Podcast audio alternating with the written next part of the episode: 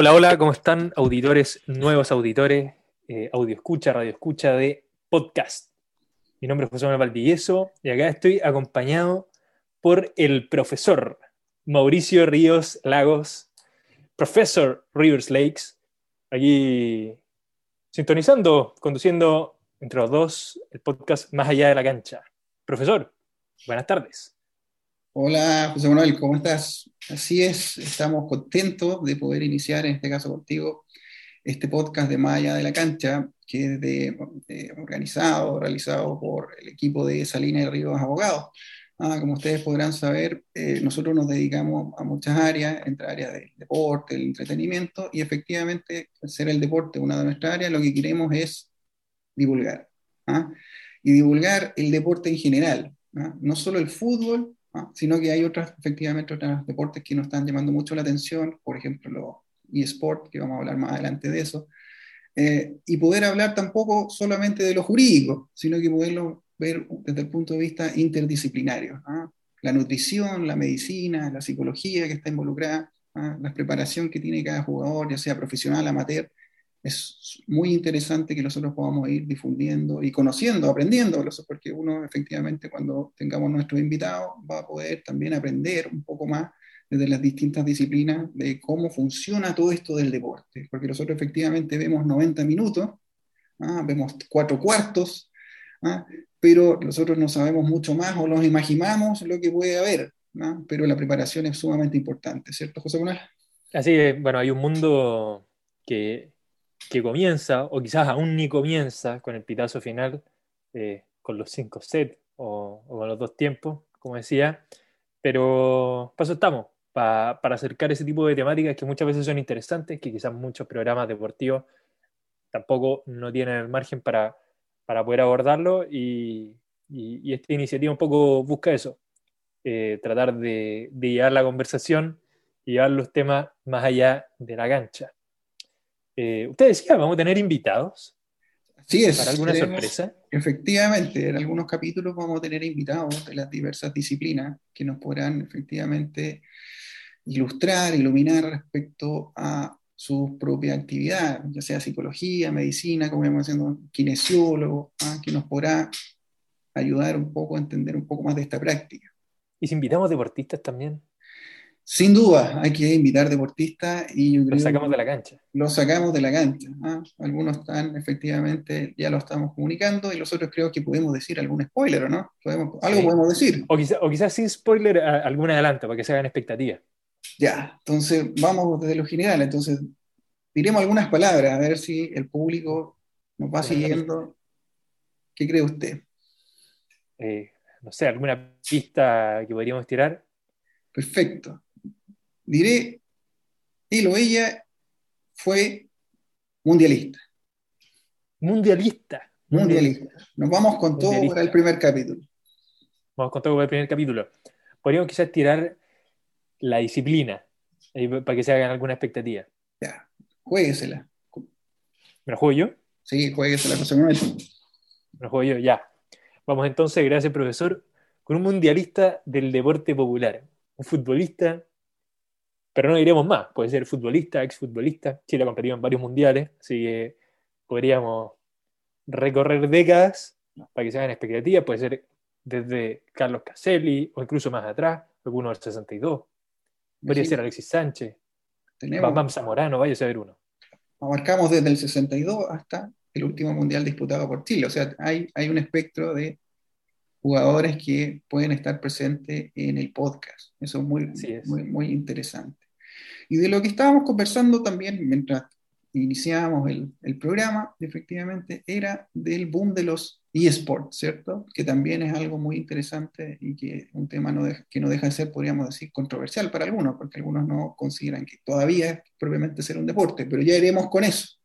Iremos con eso. ¿Cuál es el criterio también para considerar que es deporte, que no es deporte? El otro día escuchaba a alguien que decía, si aparece en ESPN, es deporte. Claro. Tiene un punto, tiene un punto. Cuando lo transmite ESPN, entonces ya es oficialmente reconocido como deporte. Así es. Yo recuerdo que dentro de los comentarios que hacían era, bueno, había que tener una capacidad física, un gasto físico para ser considerado deporte. ¿ah? No sé qué piensa usted, José Manuel, al respecto. Eso es algo, discutible. Eh, yo no quiero adelantarme a una discusión que la vamos a tener en su momento. La idea es traer eh, algún invitado, pero hablando de exigencia física, hace solo un par de días tuvimos un deporte que, bueno, en, gran parte del mundo causa expectación una vez al año y fue precisamente ese día, tuvimos el Super Bowl.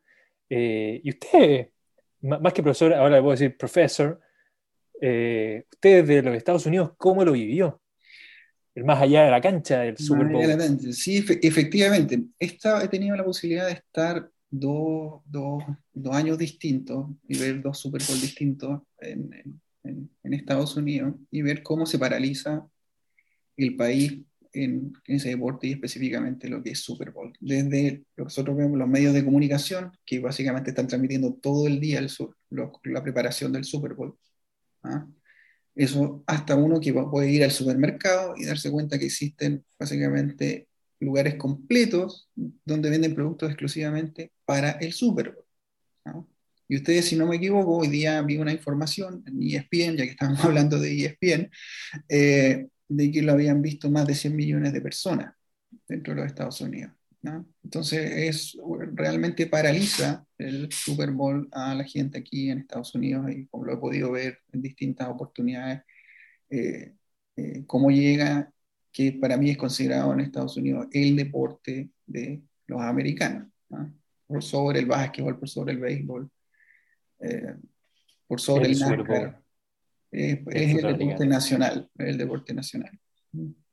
Bueno, y es interesante, podríamos quizá, aprovechando esta, este capítulo piloto, eh, extender quizá una invitación a escuchar más adelante algún programa dedicado al fútbol americano.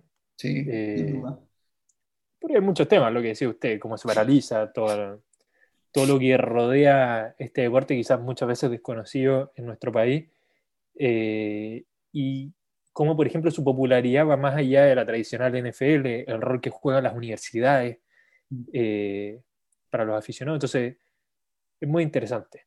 Sí, muy, muy, interesante. Lo otro también que hay que tener en consideración, que la NFL es un espectáculo.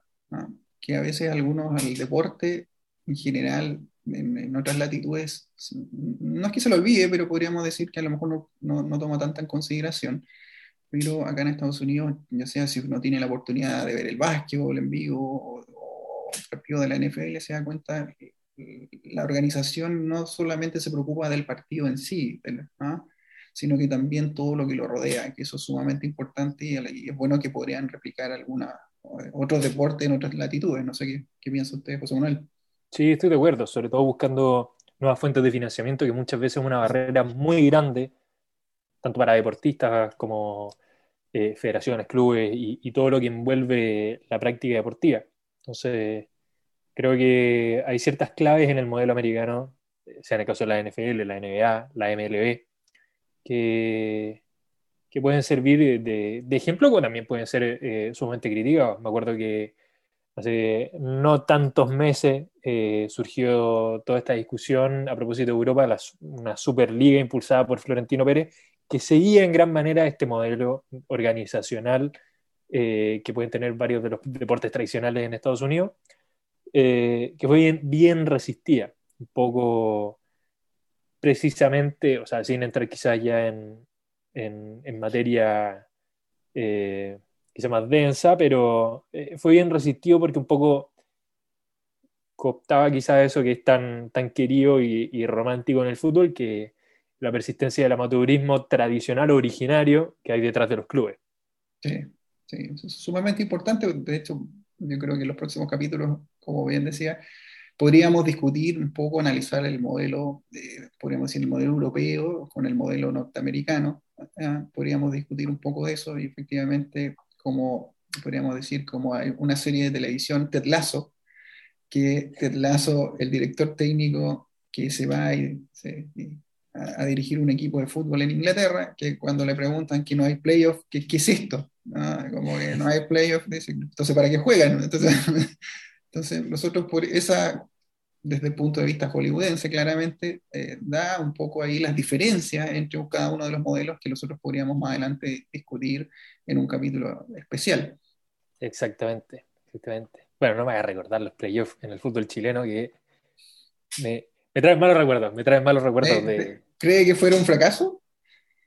No sé si fueron un fracaso, pero pero no sé si favorecían a, lo que podríamos llamar justicia deportiva eh, desde la concepción más, más bruta de la palabra.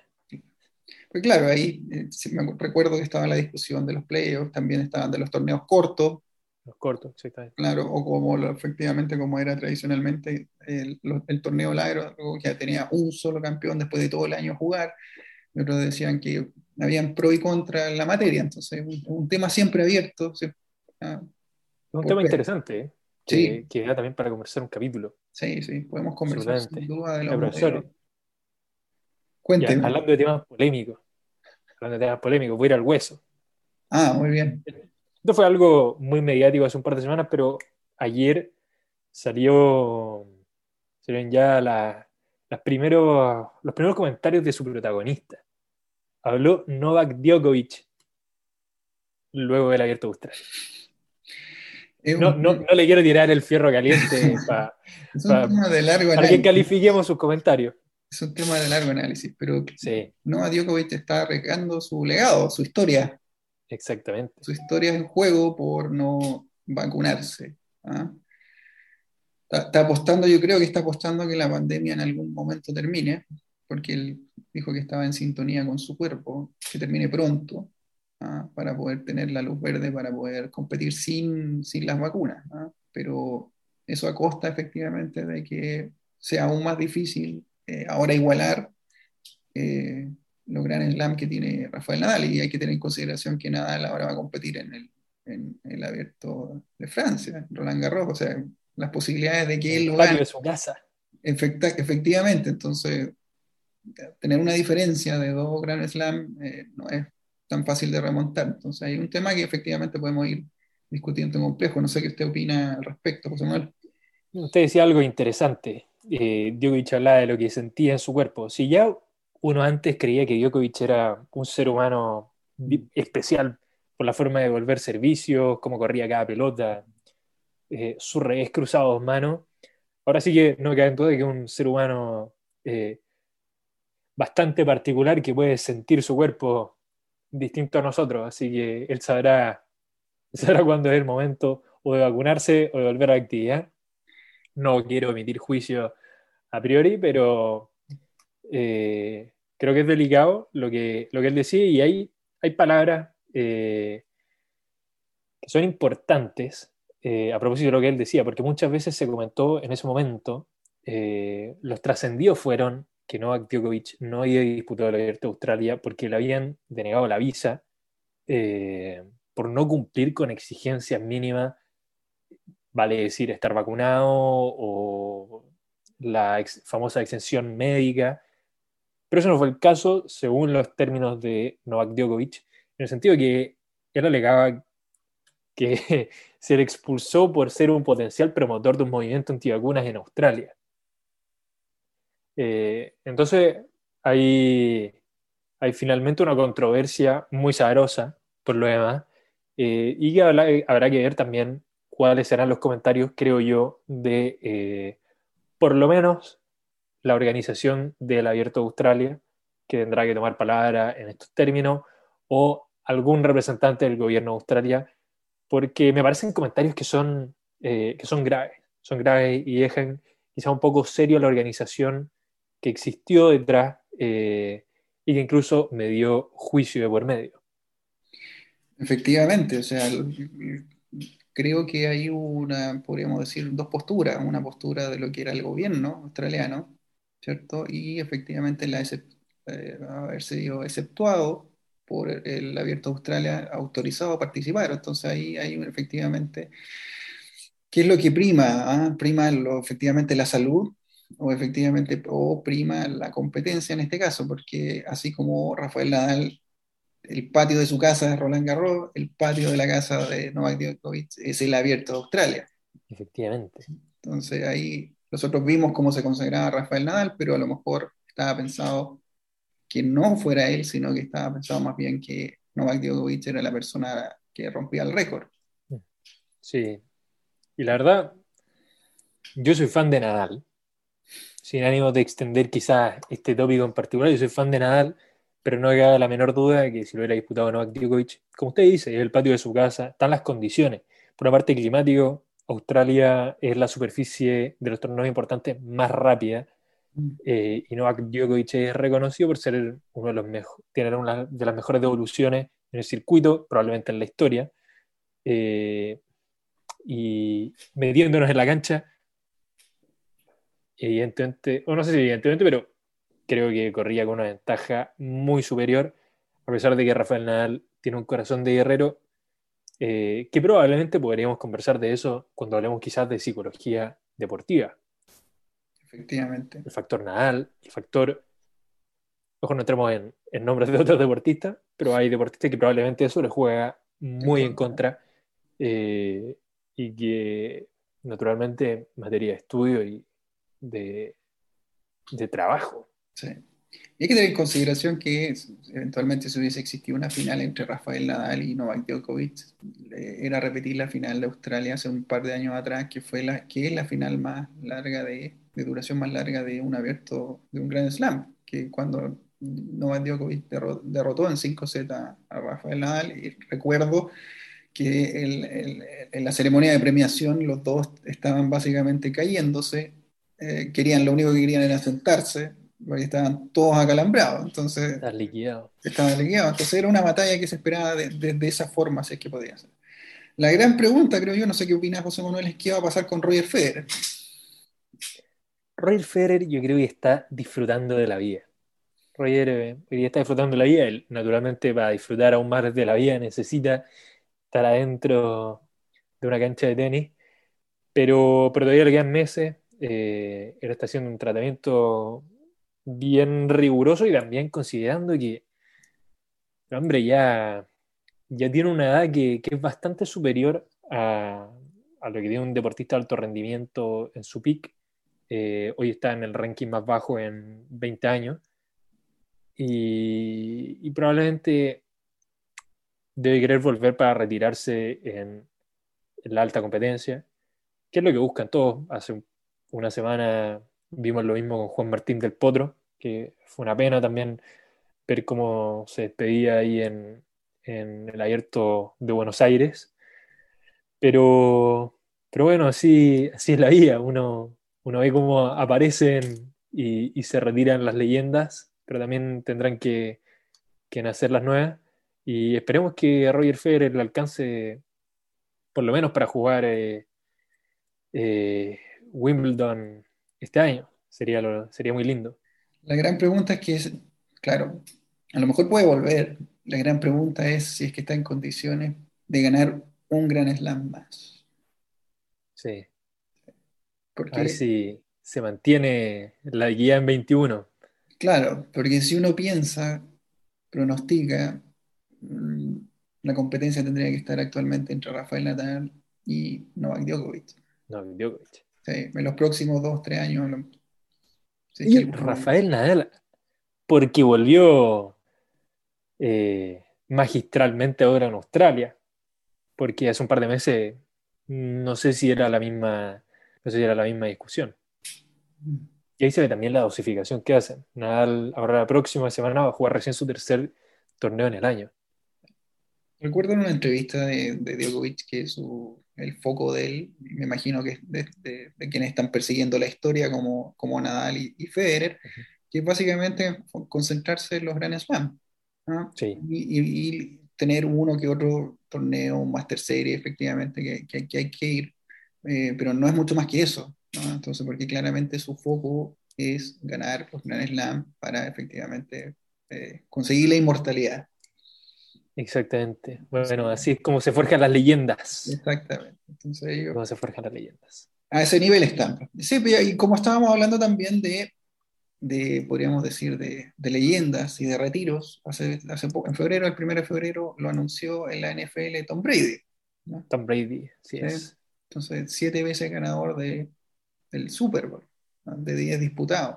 Entonces ahí tenemos... Podríamos aprovechar, aprovechemos de, de hacer la recomendación Seguimos con los anuncios comerciales para ESPN. Eh, en cualquier momento va a ser el auspiciador oficial. Lo hemos nombrado como cinco veces. Lo hemos nombrado como cinco veces, pero usted hace poco me, me recomendó una serie muy buena eh, de ESPN que, que, desarrolla bastante la carrera de Tom Brady. La vi 10 de 10, muy recomendada. Muy buena. Muy buena, sí. muy, muy buena. Así que le paso, le paso la pelota. Asistencia de gol. Tire la recomendación, profesor. Bueno, la recomendación este, en Estados Unidos está disponible en ESPN Plus, eh, ESPN más. Eh, el hombre en la arena, de Man in the Arena, eh, disponibles son, hay disponible hasta el momento nueve capítulos.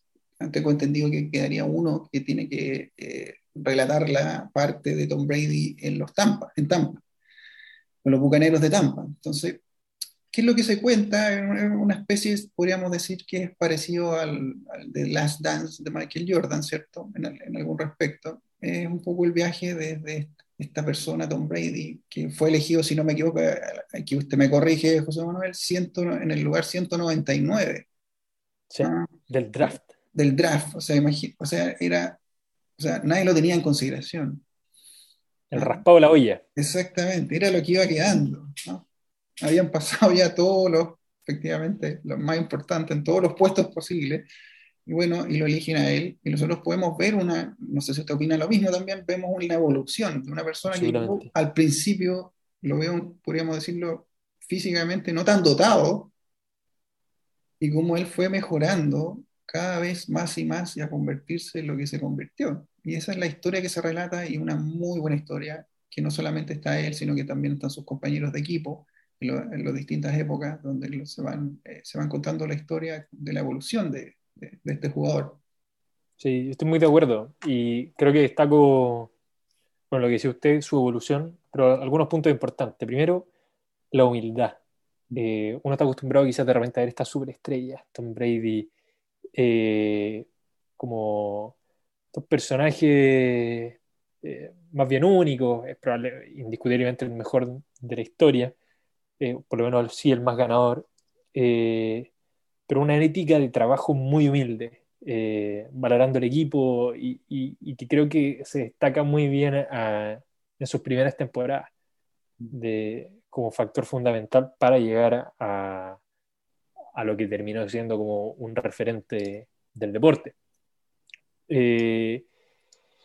Y a propósito de lo que contaba usted de su evolución física, hay, hay unos registros muy, son muy buenos, se viralizan cada cierto tiempo cuando es el draft, de las pruebas físicas que realizan eh, lo, los jugadores que quieren postular en el fondo para ser drafteados, para ser elegidos eh, finalmente por la NFL y las franquicias de la NFL, y en realidad se ve es un cabro disminuido físicamente, comparativamente también hablando con el resto de eh, los participantes. Efectivamente, uno lo nota, claro, como, y, pero uno ve el esfuerzo, ¿eh? ve el esfuerzo constante de ir mejorando, ir mejorando.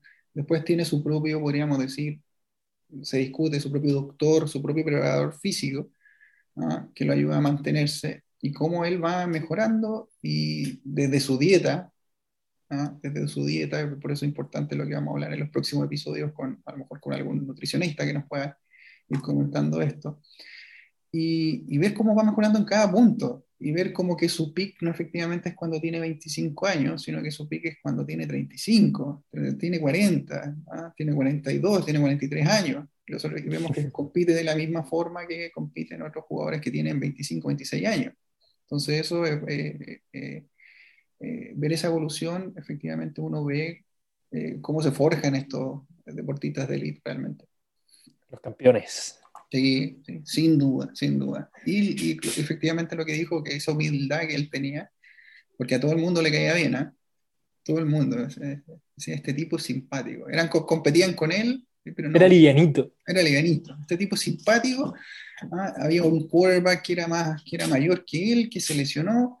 ¿ah? Y después tomó el puesto él. Y, tuvo la oportunidad sí, y la aprovechó. Claro, la aprovechó. Y cambió completamente la vida con él. Sí es. El profesor, creo que, mire, en todo este rato ya hemos hablado de esports, tenis, fútbol, fútbol americano, nutrición, psicología. Eh, el antesala de lo que se viene. Para dejar los invitados también a que, a para que puedan sumarse al podcast Más allá de la cancha de Salinas y Río. Sí, se viene bueno, se viene bueno. Entonces lo dejamos bueno. a todos invitados para que nos sigan escuchando, nos sigan viendo, dependiendo de la plataforma efectivamente don- donde puedan hacerlo, y nos compartan sus impresiones, y que nos sigan y, y- y poder ir mejorando cada día con, con este proyecto que hemos empezado con José Manuel. Nos Sí, vemos, muchas gracias, profesor. nos vemos.